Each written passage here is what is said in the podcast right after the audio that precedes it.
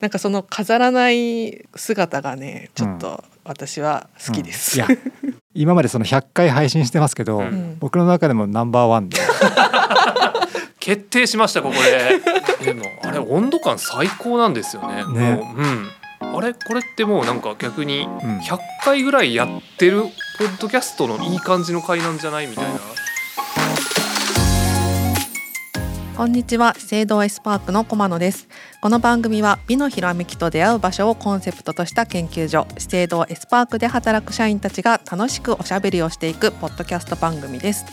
本日は特別企画をお届けします。本日のメンバーはエスパークラジオ略して S ラジから斉藤さんと高橋洋平さんと私駒野の3人でお送りいたします。よろしくお願いします。よろしくお願いしよろます。しくお願いしますなんかこの3人ついはい。最近、ねえやりましたね。あれ？本日はどんな特別企画でしょうか？本日はですねなんとこの美のひらめきと出会う場所が100回目の配信を迎えましめでたい。おめでとうございます。いつの間に。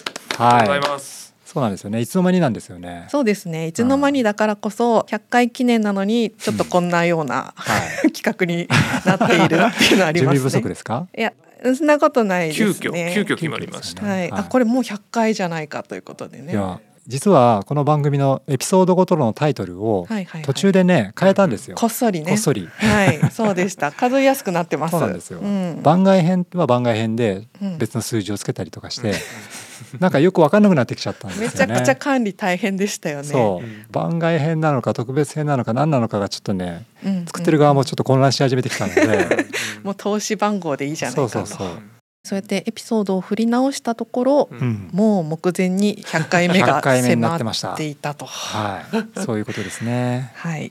びっくりです。はい。100回目ということで今日は、まあ、過去の配信を振り返ってあこんなことあったよねとかあのエピソード良かったよねとか、うんであの最近あのこの番組聞き始めていただいた方もいるかもしれないのでそういった方々にもちょっとおすすめするような意味も込めてうん過去のエピソードをなんだか振り返ってみたいなと思っています。そうですね。私もあの個人的にポッドキャスト好きでよく聞く一リスナーなんですけどもはい、新しい番組を知るともうすでにいっぱいエピソードがあったりすると、どこから聞いたらいいもんかっていうのがちょっと迷ったりするのでうん。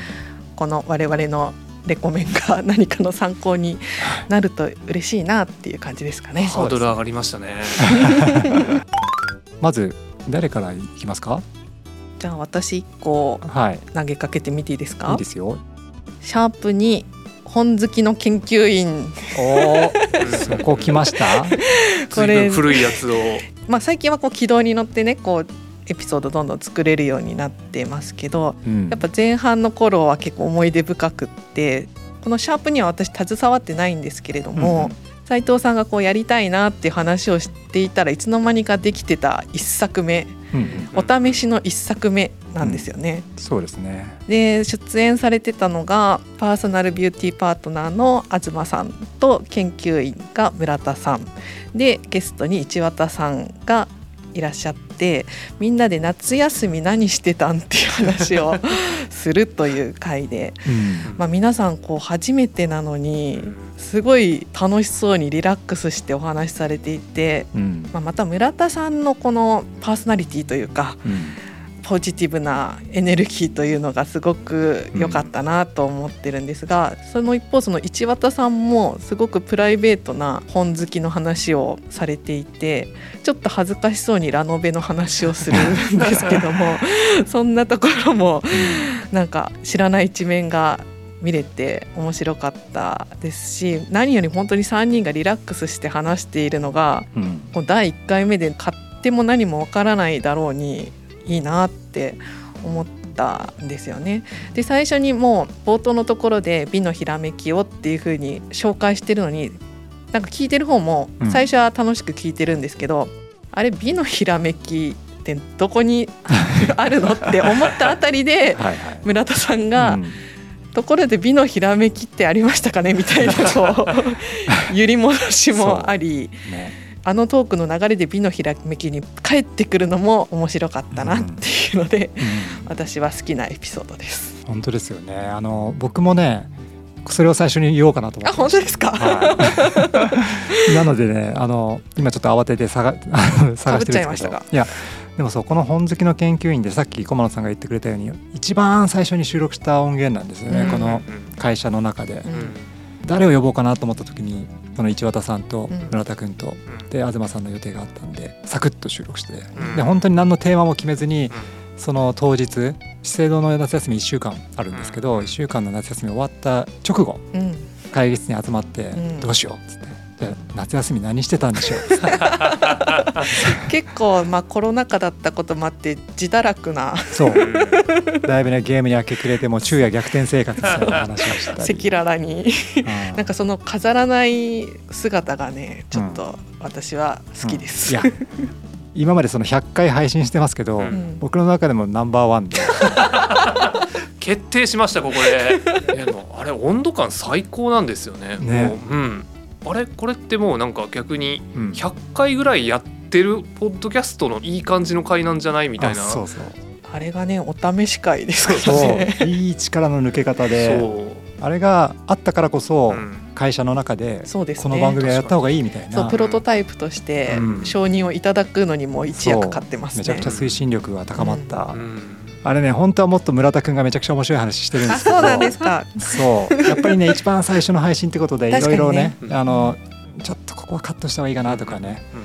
あの割と慎重に、うんうんううん。ん会社の中のね。ん 慎重に編集した結果。かあのすごいひどいこと言ってるわけじゃないですよもちろん。うん。うん、でもねやっぱり会社としての発信という意味では割と慎重に選んだ結果の配信なんですけどまあそれでもよく資生堂っていう会社がこんな配信してるよねいやそうですね、うんそうそうそう。でこれプロトタイプでお試しで社内用だからこのテイストなのかなって思ったら、うん。あの普通に正式版としても公開されてて、で僕も言っていいですか？あじゃあお願いします。高橋さんのその流れであれなんですけど、うんポッドキャスト上はうん第1回のうん。クイズ会、おー。いきなりクイズなんだっていうのは度肝を抜かれますよねやっぱり。あの第1回目でクイズなんだっていう、リスナーを完全にある意味置いてけぼりにしてい確かにくうちはうちはクイズとはいえなんだろう、はい。まあ、また村田さん出てくるんですけれどそうですね。ぬかがさんもまたなんか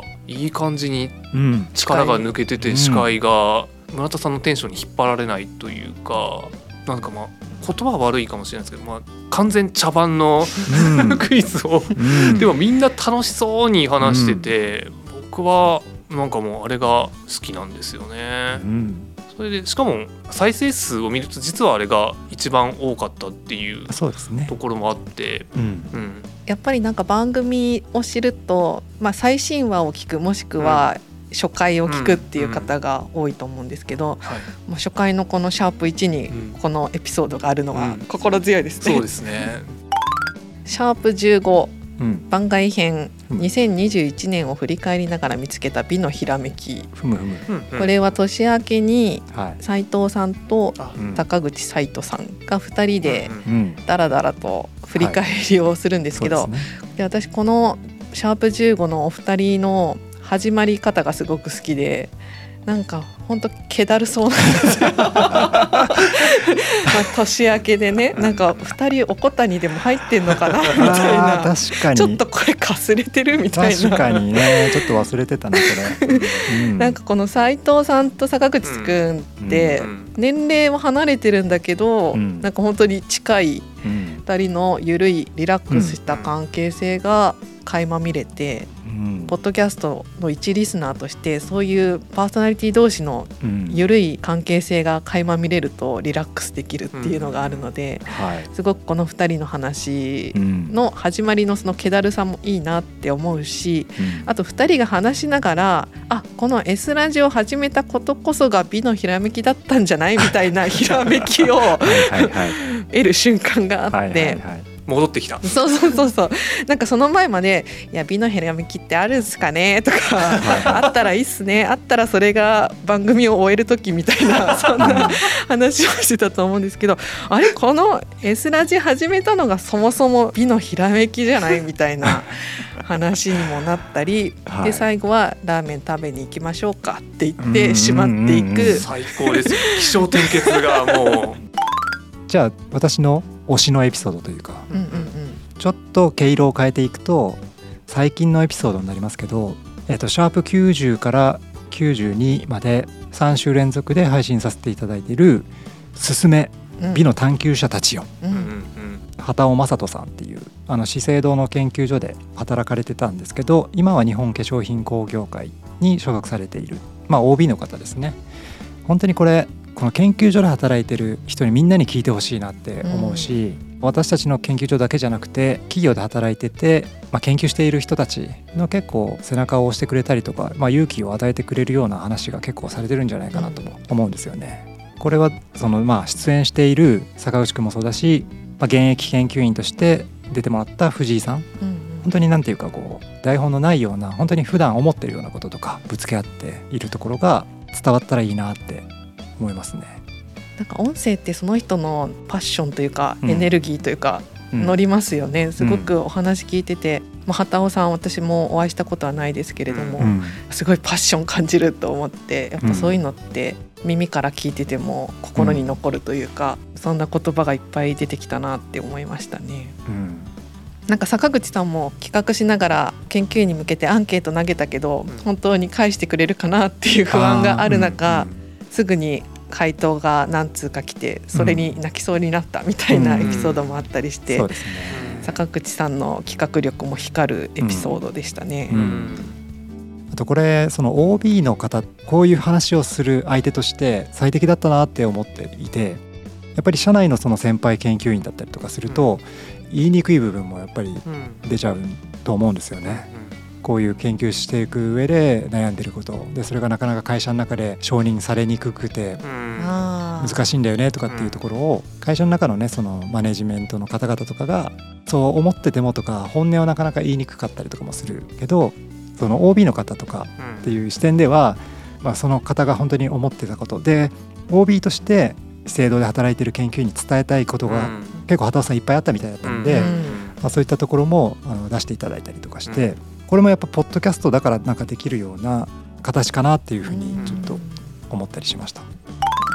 個人的には僕はやっぱり雑談会うん。も好きなんですけれど、なんていうんですかね気だるさから真面目さまでみたいなこうんうすごく、本当いろんなトーンがあって、まあ、本当に面白いなっていうふうに聞いててまあ思うんですけどその社員ゲスト会とかでも、うん。もうこれはちょっと一つには絞れないんですけれどうんみんな、まあ普段一緒に仕事してると全然わかんないような個性が、うん。個性というか趣味というかいろいろあるなーってみんなすごい多彩だなーっていうのを聞いてて思わされる感じはありますね。うん。そうですね。ね。なんか中には同じグループのメンバーでもその趣味知らなかったみたいなことが。確かに確かに。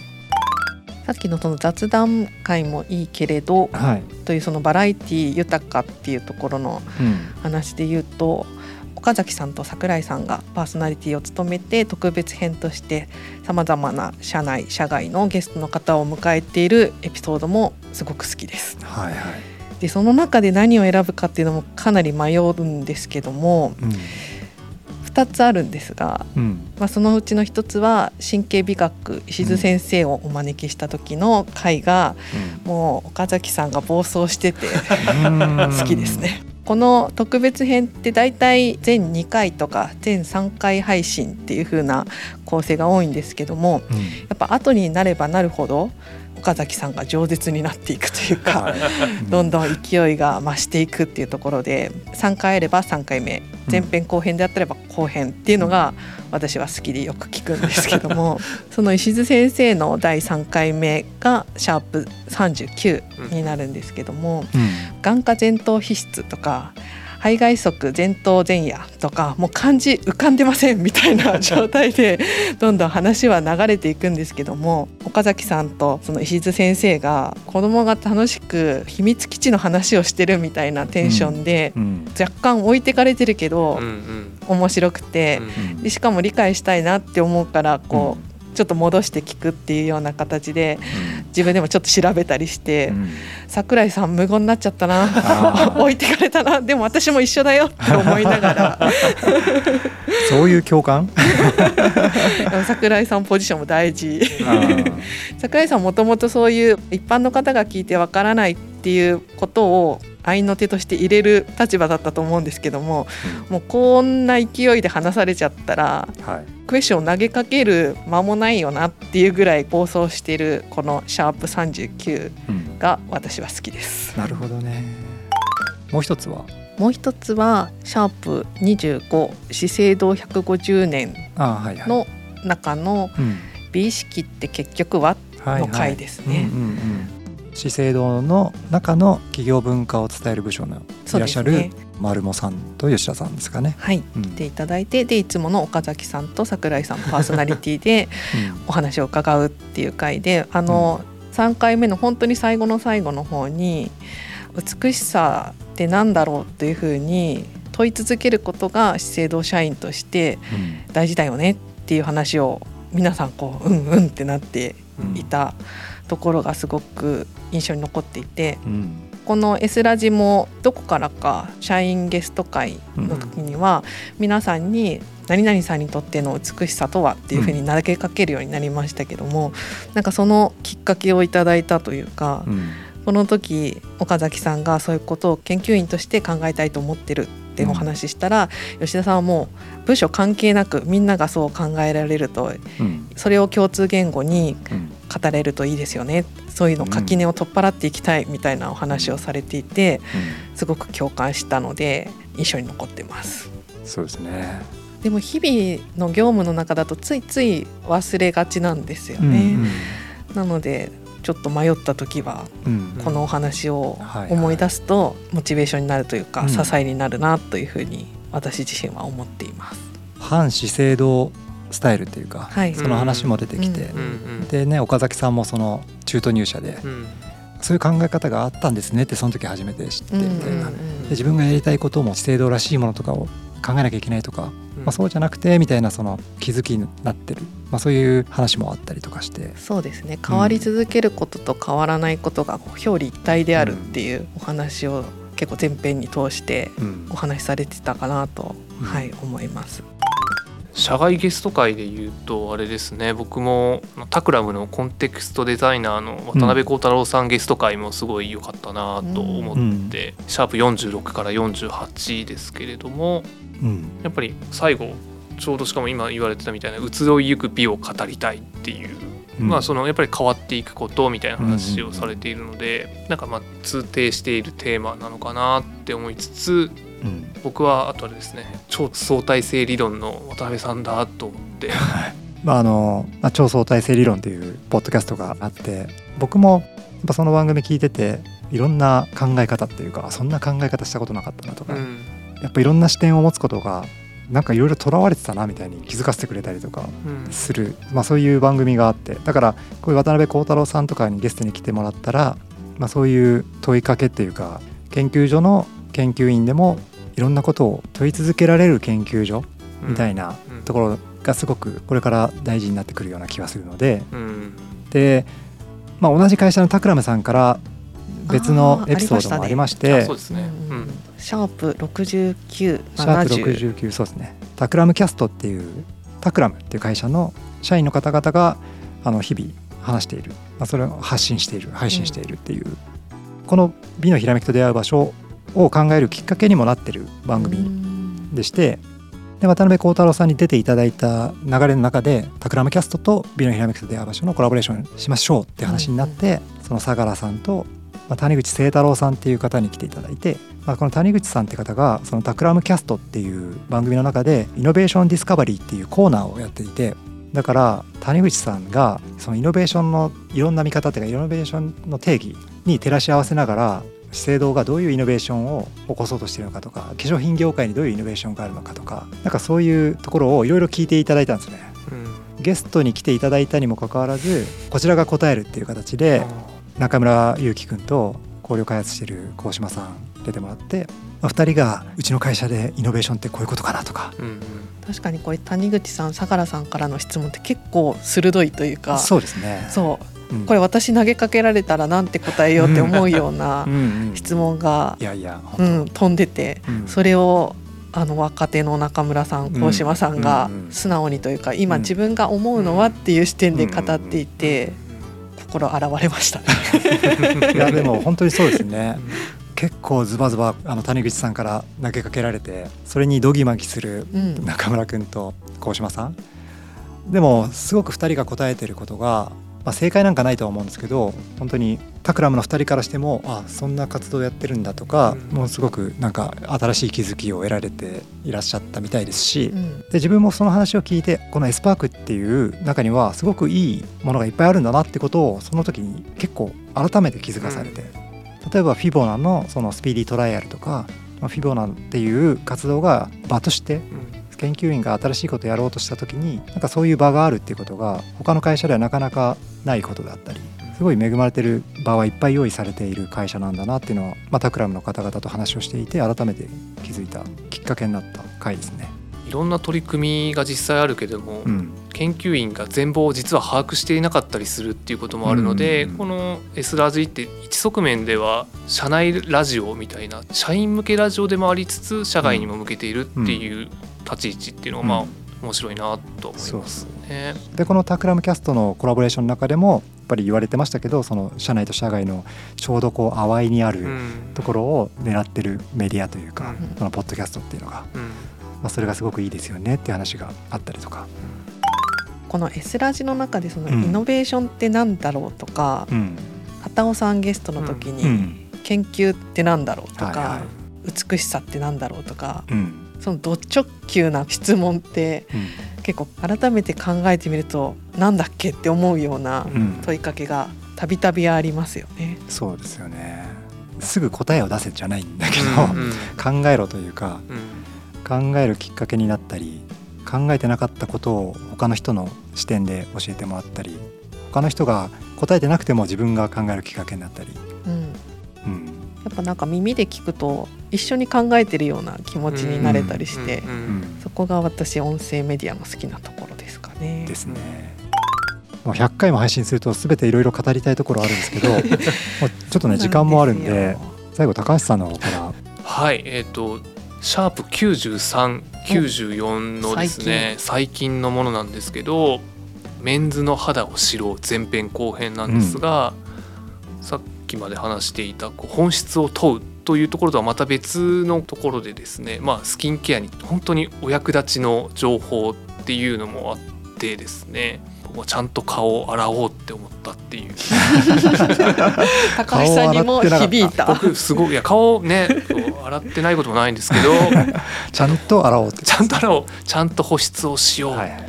日焼け止めを塗ろううんっていう普通にうんお役立ち情報というか勉強にうんなったっていうですね。うんベテランの研究員がいて若手がいてみたいな、うんあのああいうフォーメーションもいいですよね。すごい良かったですね。ううんん。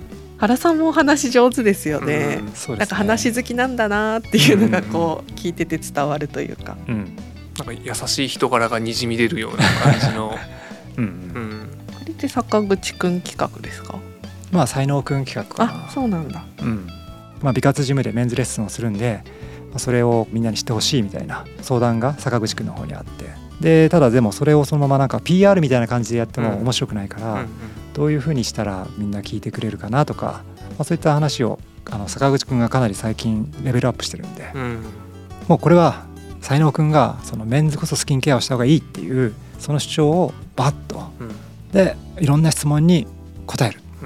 答えられるって聞いたら「いやちょっと僕一人だよ」みたいなじゃあ誰がいたらいいの？っつって原さんがいたらみたいなうんじゃあ原さんに呼ぼうっていう。まあそういう感じであの3人での収録になったっていう感じですね。斉藤さんあれですね。全エピソードについて語れますね。まあまあそうですそれはもう、ねそれはもう。我々あれですよね。自画自賛しがちですよね。まあそうですね。これどうなんでしょうね。会社的に怒られるかもしれないけどポッドキャストは本当にこうやってる人たちが楽しそうくないとね。そうそうそうう。ん。やっぱ自分たちでこうん。うん。うモチベーション上げていかないと。はい。うん。そうですね。そう。だからね本当高橋さんがねいつも「あのエピソードすごい良かったですよね」って 最近いつも言ってくれるんで、あ、ね、そうなんですか。じゃあ神回じゃないですか励みになりますね。あのゆとたわさんの配信とかもね、なんていうかわかんないですけどすごいシナジーが生まれてるような感じがした。そういう身近な人の嬉しい声が聞けるポッドキャスト、うん、これからも頑張っていきたいと思います。よろしくお願いします。お願いします。本日も最後までお聞きいただきありがとうございました。番組ではお便りを募集しています番組概要欄にあるお便りフォームからお寄せくださいツイートはハッシュタグ美のひらめきでお願いします気に入っていただけましたら番組フォローをよろしくお願いします Apple Podcast や Spotify でお聞きの方は星評価やレビューをスタンド FM ではいいねやコメントもお待ちしておりますこういった反応があると我々も大変嬉しく、はい、踊っちゃう感じですよね。はい、はい、お待ちしております。お待ちしております。よろしくお願いいたします。はいというわけで100回特別企画あのお届けしましたけども、まあ引き続き頑張っていきたいと思いますが、高橋さん今後の野望をちょっとお聞かせいただけますか？まずは200回を軽々と乗り越えていくっていう、はい、ことですかね。そうですね。はい。もうじゃあそのためにはもう高橋さんとか駒野さんとかのご協力が必要不可欠ですしこれを聞いている社内のメンバーの方々も何かあのちょっとだけでもいいから協力したいなっていうふうなことがあればぜひぜひご連絡いただければと思っております。というわけで今日はこんなところで締めたいと思います。はい、じゃあありがとうございました。ありがとうございました。ありがとうございました。社内メンバー募集微妙な社内メンバー募集で締めるの微妙だな。いやいいんじゃないですか逆に社内向けで。呼びで始まるのすごい好きなんですよね。斉藤さんっていうところから始まる、はい、あのパターンも、はい、高い。高いあそうですね。キッチンです